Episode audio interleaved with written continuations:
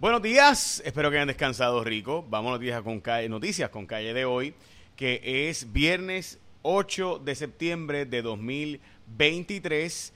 Y bueno, gente, vamos a hablar con honestidad. Los legisladores se quieren subir el sueldo. Es una cosa que todo el mundo quiere. Quien no se quiere subir el sueldo, obviamente. Todo el mundo quiere un mejor sueldo. Pero vamos a plantear lo siguiente. Hay una cosa que se llama la enmienda eh, vigésimo séptima, o sea, la enmienda 27 de la Constitución de Estados Unidos, que prohíbe que los legisladores se aumenten el sueldo a sí mismos.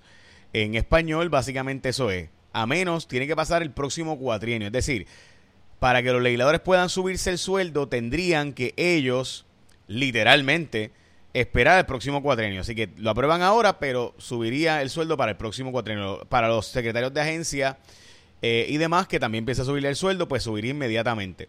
Esto es una discusión que se está dando conforme a la judicatura. Los jueces eh, están planteando que merecen un aumento de sueldo porque no se le sube el sueldo del 2003, o sea, hace 20 años. Los legisladores dijeron, pues nosotros no nos suben el sueldo hace 10 años. Recuerden que le quitaron las dietas y los carros y los beneficios a los legisladores en Cuatrienio de Alejandro.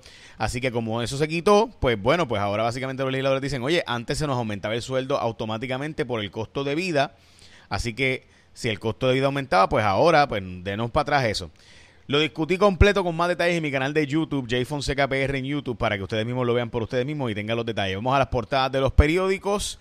Eh, qué calor es la portada. Recuerden que hoy no hay clases por el calor eh, en las escuelas públicas de Puerto Rico. Esa foto icónica es la portada de Metro, la portada del periódico El Nuevo Día, ideas para refrescar los salones, entre ellas, pues que no necesariamente los aire acondicionados son la única solución. Eh, también, eh, primera hora, impulsan la cría de cabras en Puerto Rico, esa es la portada de primera hora, y más jóvenes inmersos en la criminalidad en Puerto Rico. Ok, bien importante, gente, Amanda Serrano va a estar en Mayagüez y en Ponce mañana. Y por si acaso voy a ir con ella. Y es en serio, voy a ir en serio, no, es, no lo digo por decir. Ok, Amanda Serrano va a estar en la campeona haciendo el Champion Tour, presentando algo que está tan y tan cool. Por lo menos a mí me encanta el carro. Estamos hablando de en Triangle Chrysler de Mayagüez a las 11 de la mañana y en Triangle Chrysler de Ponce a las 2 de la tarde. Yo voy a estar allí por si acaso, en serio voy a estar con ella. Eh, la invité a hacer ejercicio a ver si le metemos. Este, ajá. Eh, pero en serio voy a estar, por si acaso. Eh, so, los dealers van a estar en, ella va a estar Amanda Serrano y estamos hablando del Dodge Champion Tour donde está, va a estar presentando el Dodge Hornet y yo voy a estar allí con ella para que ustedes lo vean. Así que este vamos a estar en Mayagüez y en Ponce, primero obviamente en Mayagüez, donde vamos a estar a las 11 de la mañana en el Triangle Chrysler de Mayagüez y en el Triangle Chrysler de Ponce a las 2 de la tarde. Llegale el Orgullo Boricua, probablemente la mejor atleta de la historia de Puerto Rico si la comparamos, ¿verdad? Y no es por nada, pero no es exagerando eso. Ok, vamos a eh, la medida de aumentar el sueldo de los legisladores y jueces y secretarios de agencia y el gobernador. Recuerde que los legisladores cobran 73 mil dólares en Puerto Rico, los rasos 88 mil, 85 mil y pico los portavoces alternos y los portavoces creo que están en 90 y pico de mil y entonces 110 mil los presidentes de los cuerpos legislativos. Estaríamos hablando de un aumento de sueldo para ellos, pero tendría que ser para el próximo cuatrenio. En el caso de los jefes de agencia, pues pudiera aumentársele ya. El gobernador cobra 70 mil dólares, así que se le subiría el sueldo al gobernador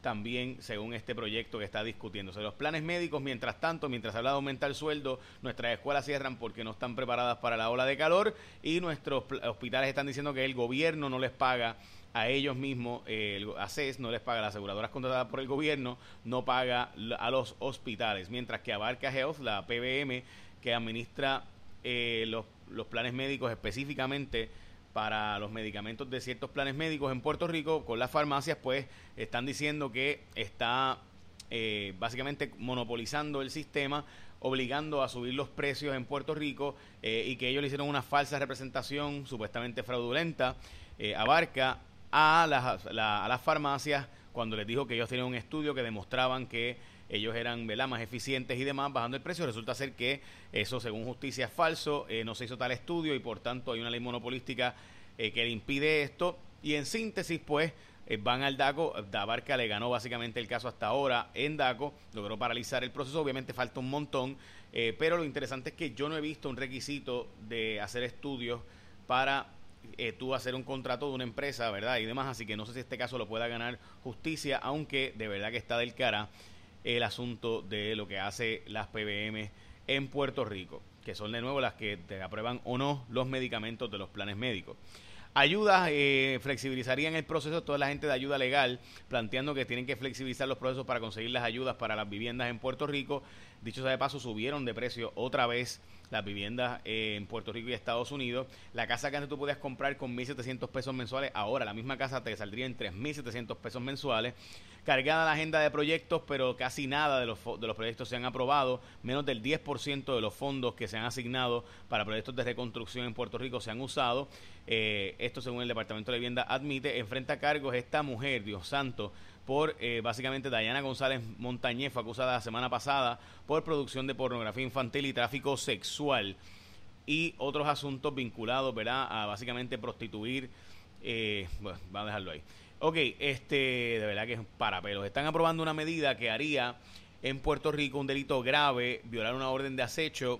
problema de eso es que una orden de acecho pues se viola continuamente cuando tú eres vecino de alguien, así que pues por eso yo estoy de acuerdo en que debe ser una pena más fuerte, pero ciertamente eh, es medio complicado implementarla. Y de nuevo, Amanda Serrano va a estar en Triangle Chrysler en Mayagüez a las 11 de la mañana mañana y a las 2 de la tarde en Triangle Chrysler de Ponce presentando el Dodge Hornet. Yo voy a estar allí con ella, así que los espero esta, esta tarde o mañana en Ponce y Mayagüez. Y básicamente esas noticias con calle de hoy. Mucha bendición, que tenga un día productivo. Obviamente, Huracán Lee es la otra noticia importante que vamos a estar discutiendo, pero Elizabeth Robin va a tener un informe completo de que se espera que el Huracán Lee llegue a ser un huracán de 180 millas por hora en vientos sostenidos.